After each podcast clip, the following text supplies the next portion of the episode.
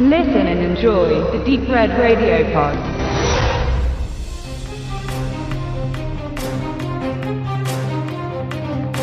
Es ist ein unachtsamer Moment. Obwohl Carla sich Mühe gibt, ihren Sohn im Auge zu behalten, so lenkt sie das Telefonat doch ab.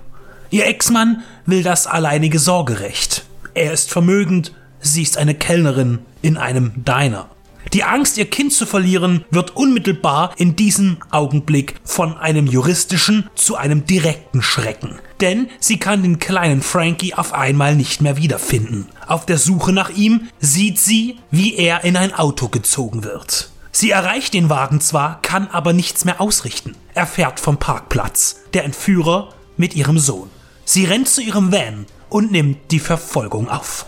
In den USA herrscht zurzeit in den Metropolen und größeren Städten die Angst vor Gewalt an Kindern. 90 Prozent des US-amerikanischen Nachwuchses verbringt laut Statistik die Freizeit im Haus, heißt es in einer ARD-Weltspiegel-Reportage von 2016 der USA-Korrespondentin Sandra Ratzow. Wenn man seine Kinder ohne Aufsicht vor dem Haus oder im Garten spielen lässt, kann es auch schon mal sein, dass die Polizei vorbeikommt oder das Jugendamt.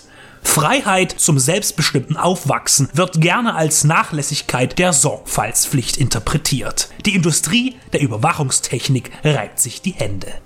Hollywood war auch immer ein Spiegel der politischen und gesellschaftlichen Lage des Landes. Und so könnte man zu dem Schluss kommen, dass Kidnap die Furcht bei den Eltern schüren möchte, die Hysterie unterstützt oder auch weiter ausbaut. Das ist leicht gesagt, wenn man selbst keine Kinder hat. Nur bleibt die Frage, ob man seinen Sprösslingen die freie Welt entzieht oder andere Wege findet.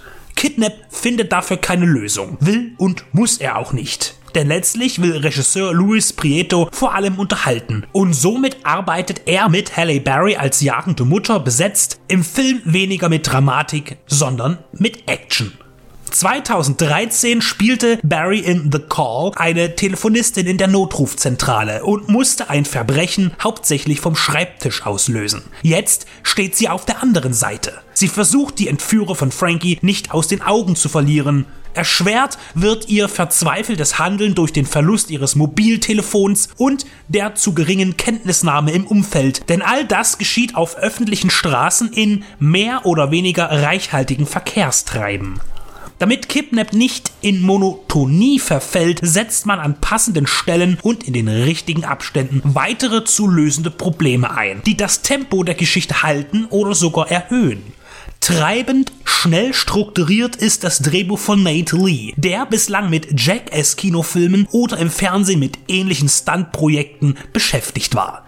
Kidnap ist sein zweites Drehbuch, sein Debüt verfilmte er selbst, demnächst steigt er als Autor ins X-Men-Universum ein. Energie und Bewegung als Mittel zur Unterhaltung sind ihm bestens vertraut und das bekommt man in dem Entführungs-Road-Movie auch zu sehen. Halle Berry spielt die einsame Kämpferin, die sich mit der Spielzeit zu einer Actionheldin im Rachemodus entwickelt, aber dabei nie ihre mütterliche Fürsorge verliert. Gerade zum Ende hin spitzt sich der Actionton zu und nimmt leider auch mal wenig zuträgliche Züge an.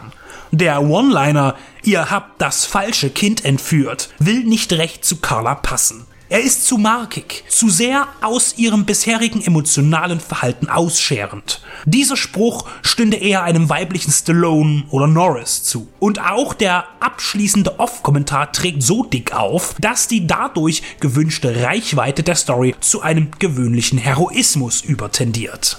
Daran kann man sich stören. Aber man muss zugeben, dass Kidnap kurzweiliges, technisch anstandsloses, optisch flüssig eingefangenes, wütendes Kino ist mit einer immer jungen Halle Berry als Charles Bronson Variante in einer Death Wish Thematik, die mitreißt und fesselt.